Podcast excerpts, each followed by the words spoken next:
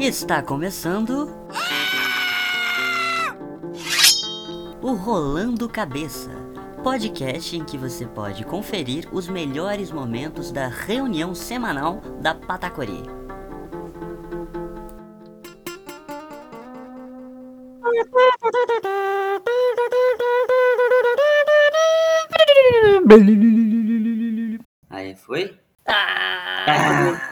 Imagens? Eu quero imagens. Eita, foi. Eu esqueci de tirar o- a figurinha anti-hacker. É. é, né, cara? Vai que tem um russo lá batendo uma pupunha te olhando, né? Tu nunca sabe, né, irmão? É, eu fico feliz por ele ter bom gosto, né? É, cara, acabei de receber uma mensagem. Veja como é a vida, né? E É a melhor coisa que pode acontecer na vida, que é o seguinte, cara. Veja Ah. como é a vida, né? Eu fui na panificadora. Por que, que meu olho tá tão escuro aqui com essa luz? Parece que eu sou drogado? Pô, não vamos ligar, né, cara? Não vamos ligar, né? Se falar que não, eu vou pro inferno. Não vou negar que sou louca. É, então, aí eu tava. Eu fui na panificadora, né, cara? E aí, porra, fui lá, comprei um pãozinho. Pá, tá caro pra caralho, né, cara? Gastei 8 reais pra comprar pão, tá ligado? De pão, pra duas pessoas. Aí, beleza, né? Peguei e voltei pra casa e tal, pão quentinho, tava felizão, porque, porra, pão quentinho, fresquinho, os caralho. Recebi uma mensagem da pizzaria dizendo que, porra, irmão, porra, teu aniversário esse mês, porra. Nossa, vamos dar um desconto de 15% pra você. Olha que beleza. Aí eu fiquei pensando, caralho, né? Agora eu já comprei pão, bicho. Não vou comprar pizza agora, tá ligado? Porra, mas 15%, cara. É, mas 15% é 15%. Além do mais, eu tenho uma porção de cupons de fidelidade lá, que já me dá mais um outro desconto aí. Não, você tá ligado que, tipo, se a pizza for 30 pila, você vai ganhar um desconto de 4,50. Mas a pizza é 50, né? Então, Ah, então beleza. Ah, então fechou. Então tá tranquilo. Porra, descontaço, então. nesse caso eu vou comprar até duas, porque 100 reais já pensou 15% de 100? Nossa! É, cara, pô, imagina o descontão que você vai ganhar, mano. Como diria o, o, o Júlio, se eu não levar nada, o desconto é maior. né? Na- no limite, cara, deve ter um valor que se eu pagar, o desconto é, é o valor inteiro, né, cara? Exatamente. Imagina, se você pagar 2 mil reais lá, imagina o descontão que você vai ganhar. Porra, 15% de 2 mil, cara, nossa. E juntando com todos os cupons, é capaz os caras me pagar pra eu comer a pizza deles ainda, cara. É o meu sonho. É o meu sonho. Quer dizer, uma pizza. É um sonho, eu não sei se eles fazem, a pizza talvez. Em 2022, a obra de terror mais aguardada dos últimos anos.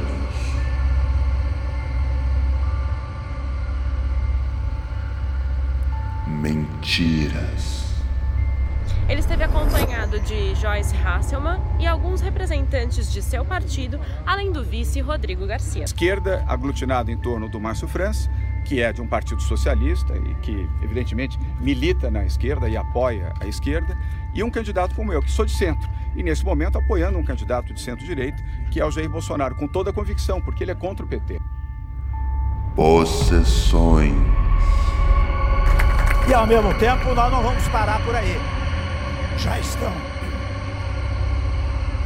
encomendados. Tem que pedir, tem que pedir uma pastilha.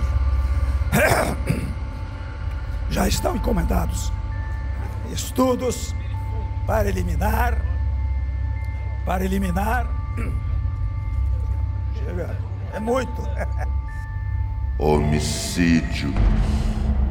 Canalhas, desumanos e grosseiros. Vá pra casa do Romero Jucá, seu filho da puta. Pode tirar isso daqui. Esse aqui é do Romero Jucá. Romero Jucá. Romero Jucá, tira ele, tira ele, prende ele aí.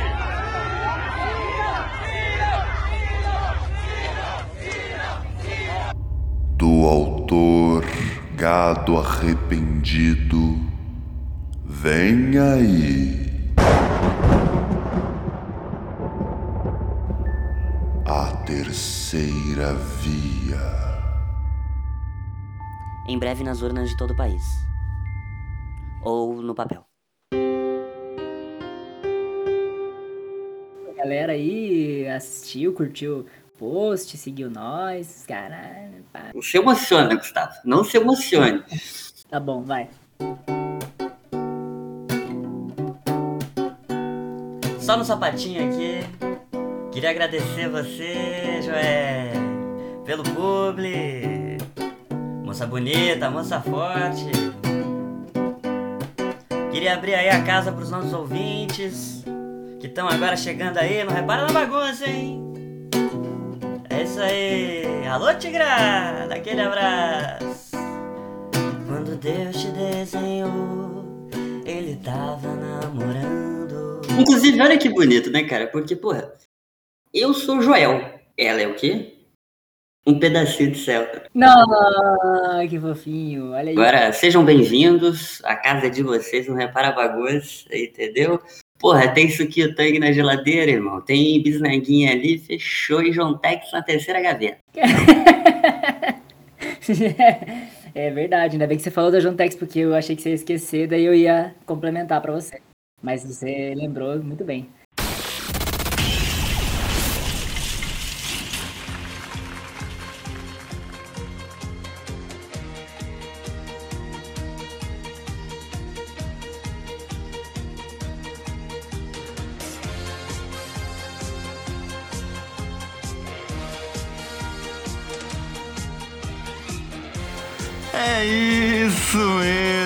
Ok, ok. Tamo aqui, eu em nome da revista Patacori, para festejar, para comemorar, ligar para o queridíssimo Marcelo Marcelo, que venceu a promoção surpresa da revista Patacori, levando aí o combo Patacori para casa para se divertir com a criançada e com a esposa, com o primo, com o cunhado e até mesmo com a irmã do patrão. É o seguinte, gente, eu vou ligar aqui pro Mário. O Mário não sabe de nada, ninguém contou nada pra Mário. Eu vou ligar, pegar ele no pulo do gato, entendeu? Daquele jeito, aquela brincadeirinha que a gente gosta, pra avisar que ele é o vencedor da promoção surpresa da revista Patacuri. Levou, levou, Mário, levou.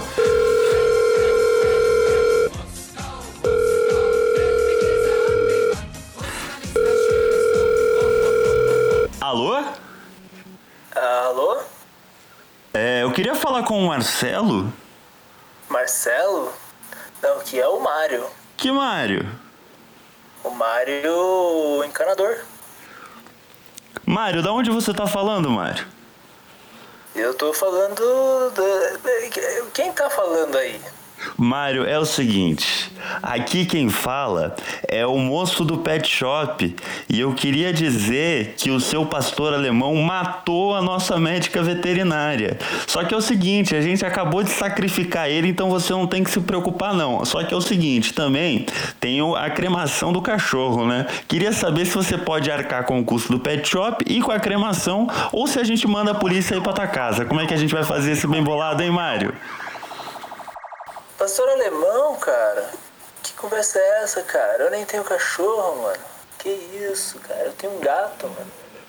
Mário, eu não consigo, não resisto, Mário. Eu preciso te falar, Mário. Eu tô brincando contigo, Mário. Você é o vencedor da promoção surpresa da revista Patacori, Mário.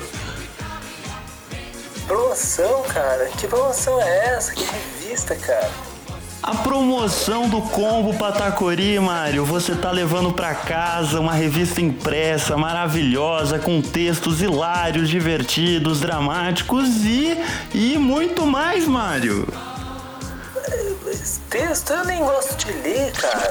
Que isso, velho? Você me liga aqui, eu tava dormindo, cara. Eu nem gosto de ler. Que revista é essa aí que você tá, que você tá vendendo? Ninguém, ninguém fez isso pro meu nome, nem eu coloquei isso no meu nome, cara. Mário, revista Patacori, Mário. Patacori? Patacori eu não conheço não, cara. Que, que revista é essa aí? Como assim que revista é essa, Mário? A revista Patacori, Mário, que você se inscreveu na promoção surpresa e você tá vencendo. Tô aqui para te ligar que você venceu, Mário. É como assim? Então quer dizer que você, você liga pra uma pessoa que nunca nem ouviu falar da revista e, e aí quer forçar a pessoa a receber um, um prêmio que eu nem me candidatei, eu tô achando isso muito esquisito, cara. Ô seu filho da puta, eu tô trabalhando, tá? Eu tô aqui trabalhando, eu sou radialista, eu estudei com o Geraldo Luiz. Você me respeita. Não, não, não, levanta o tom de voz não, hein, irmão? Não levanta o tom de voz não, que você ligou aqui pra casa, entendeu? Já querendo saber meu nome, ainda falou o nome errado, entendeu? Aí, porra, nem se, nem se identificou. Que tipo de radialista é esse, cara? Que, que liga na casa dos outros e nem, nem se apresenta, bicho. Ô seu brochinha, radialista formado, seu brochinha, tu faz o quê? Tu é encanador, porra? Tu tem diploma? Caralho, irmão, brochinha é o caralho. Minha esposa é muito bem satisfeita, tá entendendo? Se quiser, eu chamo ela aqui e ela conta pra você, bicho. É satisfeita mesmo. Ontem ela me disse que adorou, seu merda.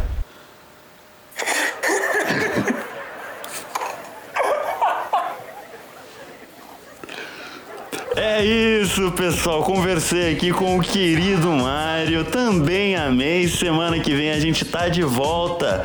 E é o seguinte. Posso mandar um abraço? Posso mandar um abraço? É claro, Mário. Você quer mandar um abraço pra quem? Pô, passar, mandar um abraço aqui pro pessoal aqui do posto, né? O pessoal que ouve sempre a rádio aí, tá sempre acompanhando a programação, né? E o pessoal também lá da distribuidora, distribuidora de bebida, que o meu cunhado trabalha lá e é, o pessoal é super fã aí do seu programa, cara. Tava todo mundo na expectativa aí da participação de hoje. Mas é isso, pessoal. Quer ganhar a revista da Patacori? Vai lá no Instagram, meu querido. Vai lá no Instagram, minha queridona. Segue os passos lá e você entra concorrendo. Eu vou te ligar, você vai receber o afeto, o afago, a visita linda da revista Patacori na sua casa. Além do seu smartphone, do seu tablet, além do seu papel higiênico, você terá também em mãos um papel pólen, um papel reciclado, um papel delicioso com letras ainda mais saborosas. Então é isso, eu fico por aqui e semana que vem a gente anuncia o próximo vencedor.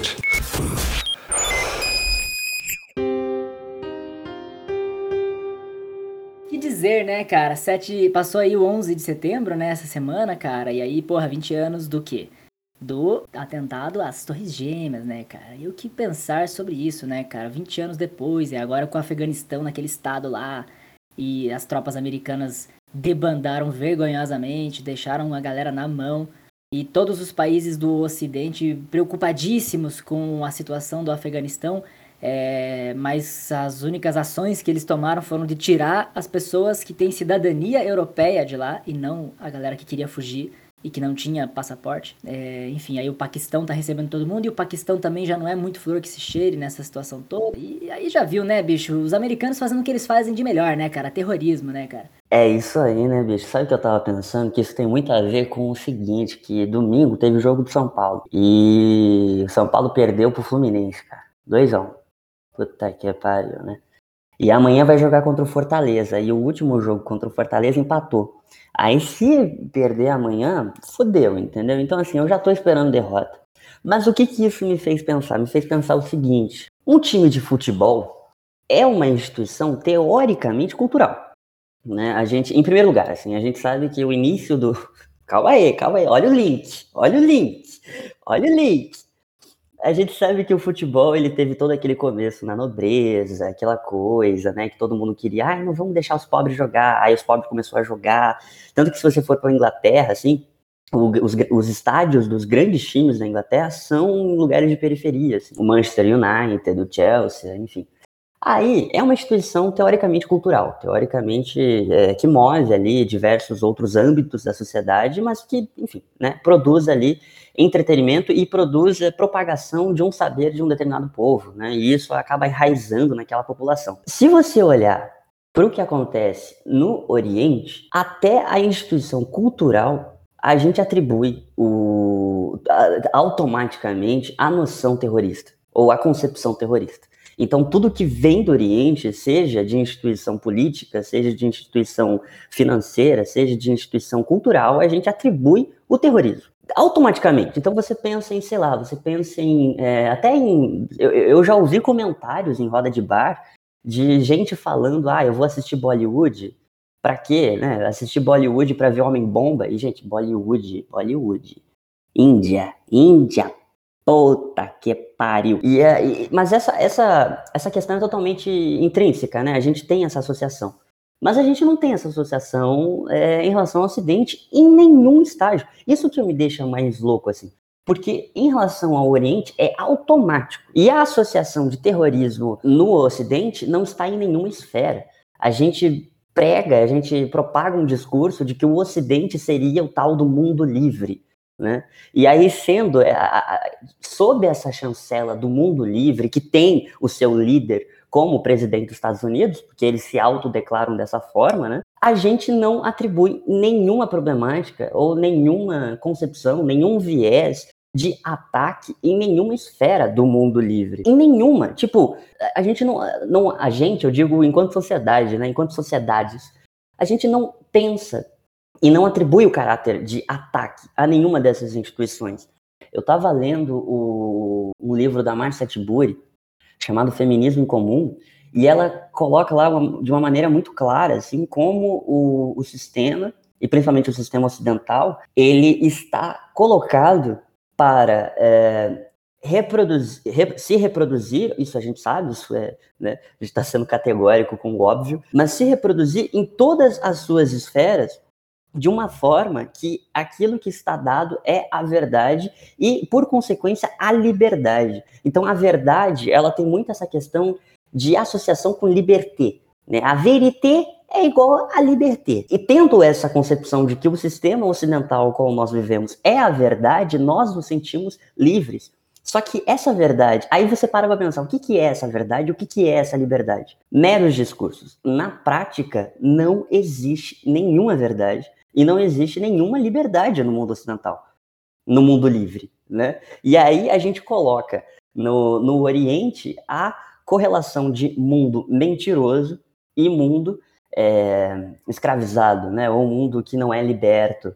E esse discurso ele é propagado, ele é reproduzido, mas se a gente for analisar na prática, todas as nossas instituições, sejam culturais, sejam financeiras, sejam políticas, todas elas são terroristas. Todas. Todas. Se a gente olhar para a instituição família, a família é um ato de terrorismo.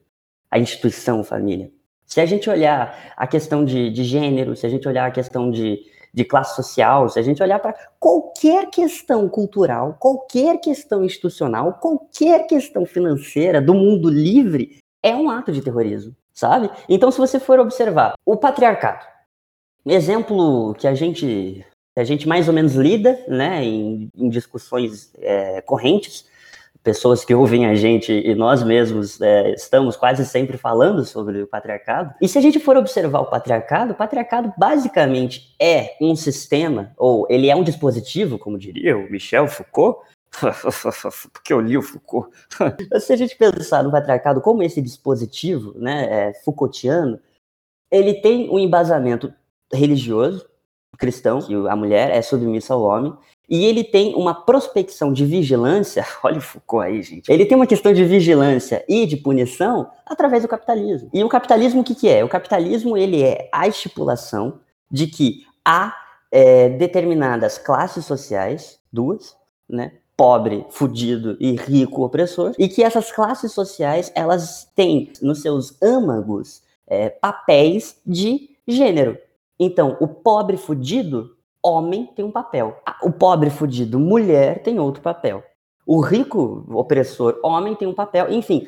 E aí a gente vai analisar esses papéis em âmbito financeiro, em âmbito político, em âmbito cultural, a gente começa a perceber a reprodução do terrorismo patriarcal capitalista posto pelas próprias pessoas através do sistema de vigilância e de punição que é o capitalismo. E porra, isso é o Ocidente, sabe? Ah, o atentado de, de 11 de setembro. Beleza, o atentado de 11 de setembro, sabe o que que é? Pra mim, não tô dizendo que é uma coisa boa, pelo amor de Deus, né, gente? Calma lá, eu não sou idiota. Eu não sou o PCO que fica falando que o Talibã é a vitória do proletariado. Calma lá, não sou burro. Caralho, isso existe, cara? Não sabia dessa não. Do existe, mano. É PCB. Já vi gente de PCB defendendo o Talibã, mano dizendo que é a vitória do proletariado, caralho, contra o imperialismo americano, não sei é, o quê. É por isso que eu nunca confiei nessa galera. Eu também não. Mas enfim, mas o que eu, o que eu acho doido, que a gente, para mim o 11 de setembro não é, é um desastre, é um desastre sim, é um, um, um ato criminoso sim, mas é um ato criminoso de retaliação. Por quê? Porque se a gente pensar nisso tudo que eu falei, de capitalismo, patriarcado, instituição cultural, financeira e política, no século passado, durante a Guerra Fria, esse sistema, ele já estava colocado, as pessoas do mundo já seguiam esse sistema, mas ele ainda estava em expansão, em dominação mundial, né? Então, durante a Guerra Fria, o capitalismo ele estava tentando dominar o mundo inteiro para que o mundo inteiro seguisse todo esse sistema de terrorismo. E aí o que que acontece? Estados Unidos vai lá e pensa que chega no Afeganistão e fala: galera, vou te dar umas armas aí, vou te treinar um pouquinho aí, pra vocês fazerem resistência aí, uns ataques aí em relação à União Soviética. O que, que vocês acham? Galera falou, porra, beleza, massa. Estados Unidos foi lá e depois não cumpriu um acordo que fizeram com os caras. Os caras fizeram o quê? Ó, vocês treinaram a gente, vocês praticam terrorismo com outros países. Eu vou mandar uma mensagem. Estados Unidos, você acha que naquela época não tinha zap, irmão? Você acha que eles respondiam e-mail? Você acha que o, você mandar dar uma bipada pro, pro presidente dos Estados Unidos respondia? Não respondia. Os caras tiveram que mandar um avião, umas torres lá. Beleza, desastre, tragédia. Mas é um ato de re retaliação daquilo que foi promovido como ataque dos Estados Unidos. É, Estados Unidos, então, esse, esse grande 11 de setembro, para mim, é o grande marco ou a grande elucidação de como os Estados Unidos suplantou no mundo inteiro a ideia de terrorismo cultural, terrorismo financeiro e terrorismo político. Mano, o Ocidente, cara, veja como o Ocidente é, né, cara? A gente faz a mesma coisa há mais de dois mil anos. Porque o que, que, o que, que foi a, a invasão bárbara dos germânicos no território romano? O que, que não foi aquilo? De novo, o, o, o, outro, né? O além da fronteira, o, estrangeiro, ele é sempre o selvagem, ele é sempre o violento, é sempre ele que ataca primeiro e nós nos defendemos. E aí eles sempre usaram isso como um argumento de tipo assim: é, veja, eles são selvagens e eles estão atacando a gente, a gente só vai se defender. Que não, não, não estranhamente é um dos argumentos que se usa aí pro porte de armas hoje, né? Olha, olha as decorrências né, do pensamento. Então você pensar é, eu vou comprar uma arma para me defender do invasor ladrão que vai pular meu muro. Ou seja, o bárbaro, ele é o meu vizinho, tá ligado? Ele é o cara que passou na rua e eu não sei quem é. Então, olha, olha como a gente introjetou essa noção é, ocidental de que o outro. E, e, é uma grande, é uma grande burrice, porque o Ocidente se constituiu culturalmente é, com influências do norte da África, do Oriente Médio, então, assim, é, um, é uma disputa de poder, né? No fundo, é uma disputa de poder de, de, narrativas, né? E aí é curioso a gente pensar, assim, que o Afeganistão, ele era, ele é o berço de várias civilizações, é, tanto do Oriente e do Norte da África, quanto do, do Ocidente. Então, muitas, muitas das comunidades que migraram da região do Afeganistão foram para lá. A Pérsia, que é hoje é o Irã, né? Mas antigamente o centro da Pérsia era o Irã. Mas as comunidades que formaram a Pérsia eles, eles vieram do Afeganistão, da região onde hoje é o Afeganistão. E aí tem essa, esse clichê que dizem, né, de que o Afeganistão é um território que nunca foi conquistado, né? Nunca, ninguém, nunca nenhuma potência estrangeira conseguiu conquistar completamente é, na guerra e etc. E nem na identidade, né, cultural. Então eles sempre passaram por essa. Então imagina, os caras são acossados por vários impérios, né? Do lado deles tem Irã, e, é, Paquistão, a Índia tá ali pertinho também. Aí o, os russos, né, na, na, na, na Guerra Fria tentaram invadir, os americanos, de novo, né, como uma resposta à violência do outro, porque no fundo o que, o que rolou lá é que os, os afegãos fizeram uma revolução para tirar a família real do poder nos anos 70 e eles conseguiram, mano. Eles tiraram a família real do poder. Só que quem fez essa revolução era uma galera que se autodenominava marxista. Só que eles não eram só marxistas, eles eram eles, eles se autodenominavam como marxistas liberais. Olha que doideira, cara. Marxista liberal era o tipo de denominação que o partido deles. Eu esqueci o nome do partido. Partido Democrático, não sei o que. É porque eles achavam. Olha que doideira. Eles achavam que era muito bom que eles pudessem copiar a, a alguns atributos da liberdade individual que, os, que o Ocidente prega né, que os americanos inventaram, por assim dizer, né, modernamente, mas ao mesmo tempo com o, equilíbrio é, político, econômico e, e, a liberdade no sentido mais de longo, de longo prazo, né, não é a liberdade individual liberal, mas é uma, é uma liberdade coletiva, né, e eles, pre, eles prezavam muito pelas duas coisas. E eles começaram a fazer reformas. Aí os soviéticos chegaram e falaram, uh, vocês querem uma força aí, meu? Aí os caras falaram assim, ah, mano, pode ser, né? Não tá bom, né, meu? Aí os caras entraram, aí nessa aproximação os americanos já foram para cima, dominaram. O, Paquistão já era parceiro deles, né? E eles começaram a armar e treinar os grupos rebeldes que lutavam contra esse governo recém-constituído revolucionário do Afeganistão. E alguns desses, e eles não fizeram isso só no, no Afeganistão, fizeram no Iraque também. E daí que nasceu essas maluquices aí do, do, da Al-Qaeda, do Talibã. É tudo grupo rebelde que lutava contra o governo com o apoio dos americanos. E não é um só, são vários grupos terroristas que foram criados pelos americanos. Porque é muito isso, no fundo, né? Os americanos, eles têm um pouco isso. E eles se auto, como você falou, né? Eles se autodenominando como os líderes do Ocidente, né? Por se gabarem de serem a maior potência econômica, a maior potência política, etc. Mas eles não começaram é, se você, é, esse comportamento terrorista em relação aos nossos vizinhos, né? Porque imagina o que, que o que, que foi a entrada dos europeus na África, o que, que foi a entrada dos europeus na América para fundar aí as colônias. Isso tudo foi, foi um ato de terrorismo, porque se a gente pensar aqui, qual é a definição de um terrorismo, né, do, do terror, né? É você usar o terror como método, como método da ferramentaria cujo pre, o pressuposto básico é o terror. Então você chega numa comunidade é, e espalha o terror naquela comunidade para você, pra você poder dispersar. É o que a polícia faz com a bomba de gás lacrimogêneo, com bomba de efeito moral. Eles tentam espalhar o caos, eles tentam espalhar o corre-corre, aquela coisa. Você desarticula qualquer tipo de organização.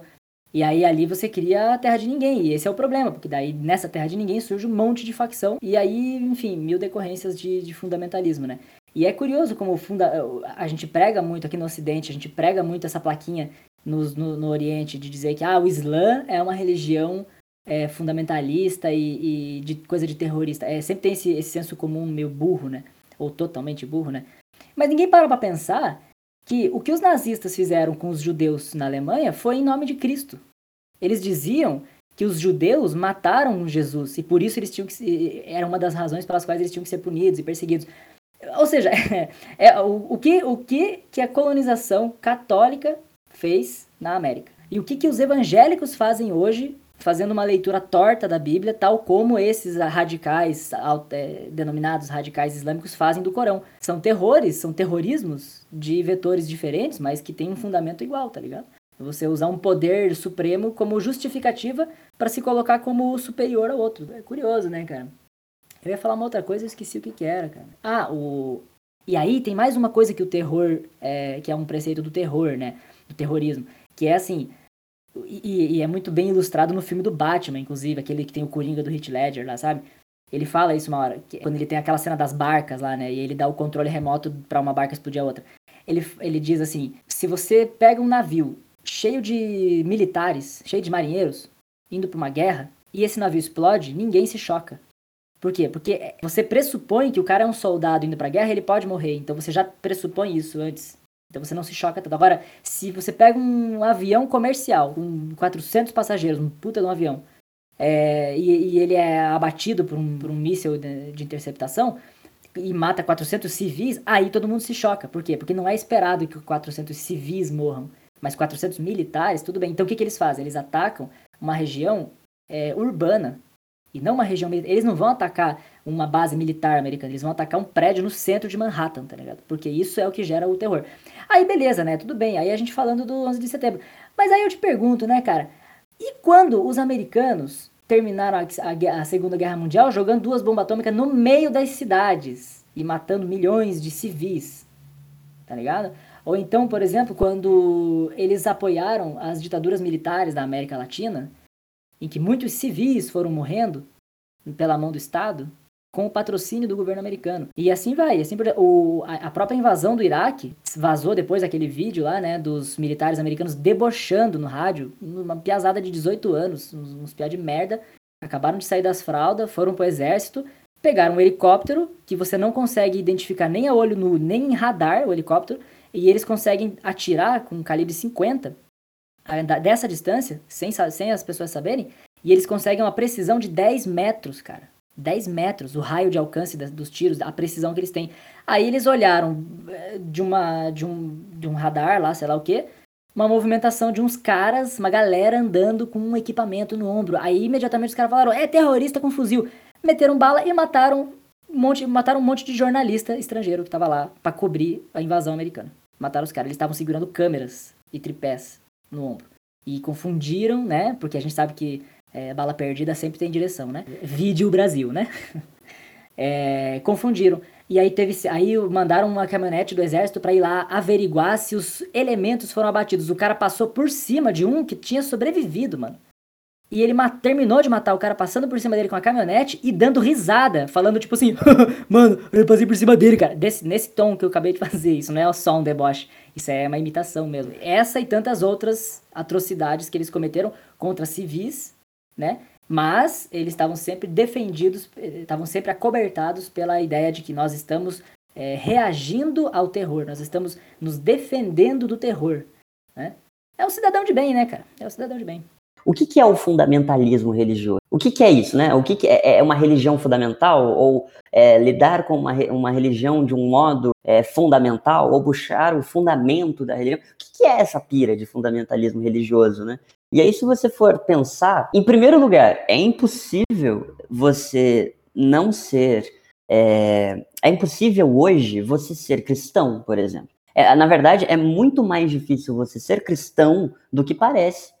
Por quê? Porque a Bíblia que a gente tem acesso não é o texto sagrado. Se essa religião, que é uma religião que se propõe a ter uma escritura sagrada, é, você tem que ter acesso a essa estrutura sagrada. E aí a gente fica muito, ah, mas o Lutero, ele democratizou a religião, a Bíblia, né? Aí o Gutenberg foi lá e, porra, começou a publicar e fazer livro, nossa, livro, agora todo mundo vai ter livro e Bíblia, né? Antigamente as pessoas só tinham acesso a, as pessoas não tinham acesso à Bíblia, quem tinha era o padre, mas hoje continua a mesma coisa, sabe? As pessoas continuam sem acesso à religiosidade per si. Então, tudo o que a gente tem acesso à religião cristã, principalmente, é um fundamentalismo religioso.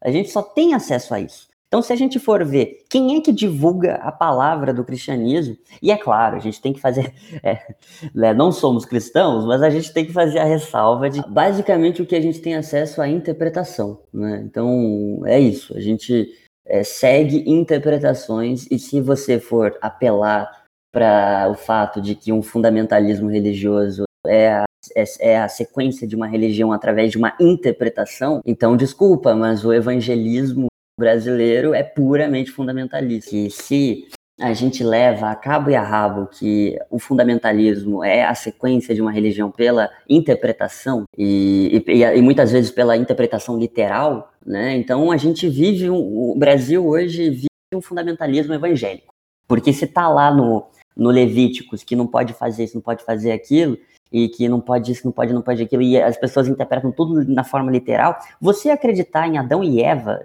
no sentido literal, você está sendo fundamentalista. Mas a parada é pior ainda, porque se a gente pegar o Jung emprestado, porque a gente sempre empresta um Jung assim, né? Vamos emprestar um Jung de novo? Que é o seguinte, sabe o que, que é doido? É que se a gente for pensar, uma coisa que você falou que é importante, que é cada vez mais a religiosidade ela tem sido, tem sido trabalhada a abandonar rituais. Então, é, por exemplo, eu estava falando que o, terror, o capitalismo ele é terrorista nas instituições culturais, financeiras e políticas, né? E se a gente pensar que a religiosidade tem cada vez mais perdido os rituais, é, rituais assim que servem para a gente viver bem, sabe? Então, sei lá, você acorda, você escova o dente. Por que, que você escova o dente? Porque você não quer que apodreça o teu dente. Então, é um ritual que é feito para o seu bem. Se a gente for pensar na, em, em, religiões muito ritualísticas, como a Umbanda, ei, lasqueira, como a Umbanda, a gente. Laroê, pô, a gente faz vários rituais. uma, um dos mais importantes é o preceito, né? Que a gente fica um determinado tempo antes de uma gira, que seria o nosso culto, a nossa missa, é, sem relações sexuais, sem bebidas, sem drogas, o que é a parte mais difícil para mim, bicho sem, é, é, sem essas coisas, né? É, a gente faz isso por uma causa boa, que é nos purificar para manejar energias puras. Enfim, os rituais, eles estão desde o começo da humanidade para quê? Pelo mantenimento da humanidade, sabe?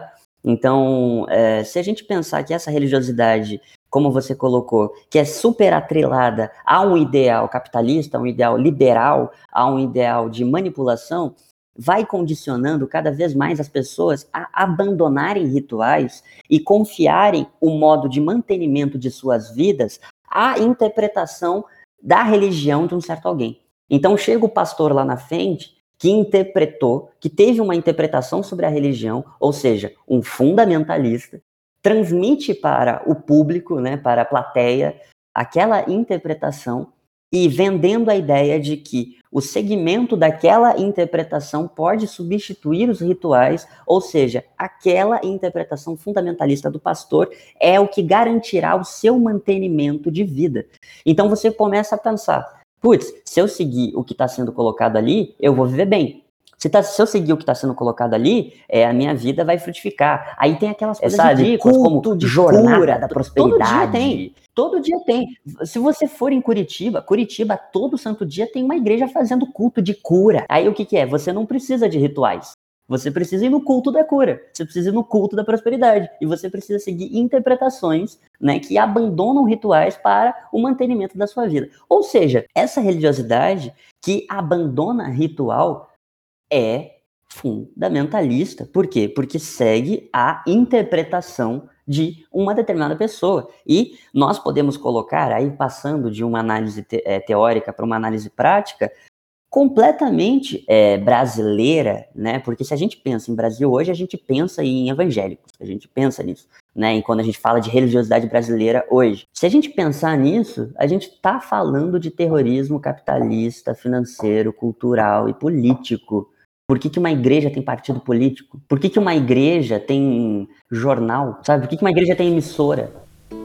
Momento Brega, apresentado por Jussara. Entre colchetes, o terror anoiteceu. Olho pro céu e vejo como é bom ver as estrelas ah, na escuridão. Espero você voltar para Saigon.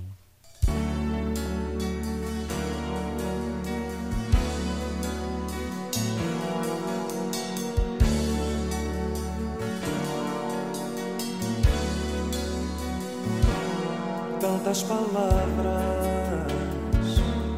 meias palavras, nosso apartamento pedaço de Saigon. Me disse adeus no espelho com batom. Vai minha estrela iluminando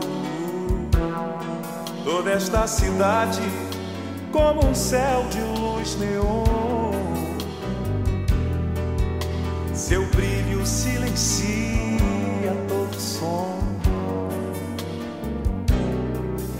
Às vezes você anda por aí,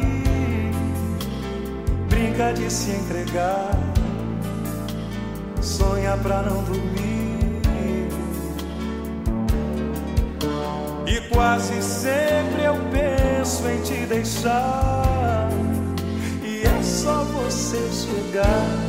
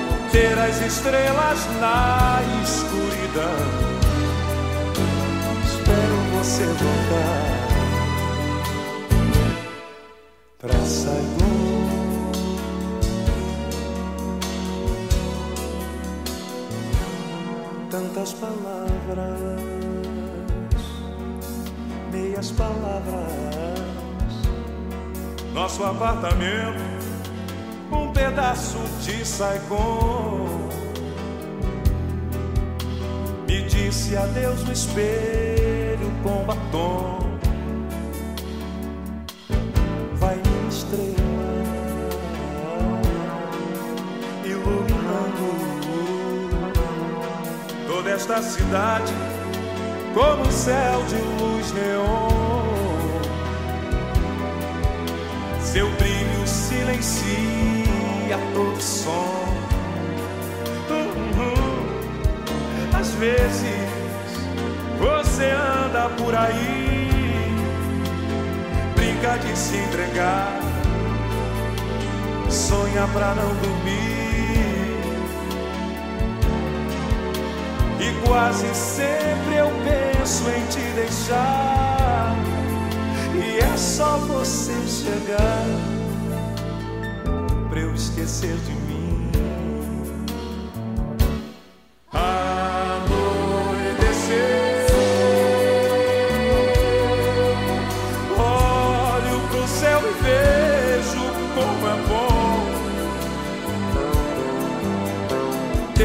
Estrelas na escuridão.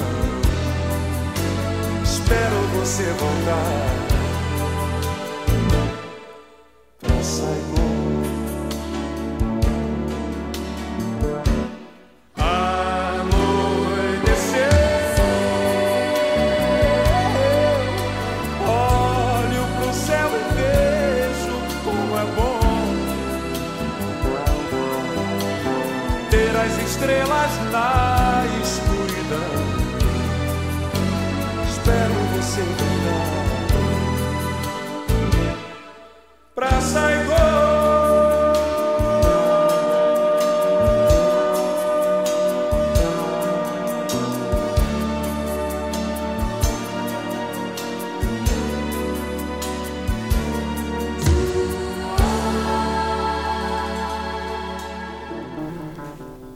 Você acabou de conferir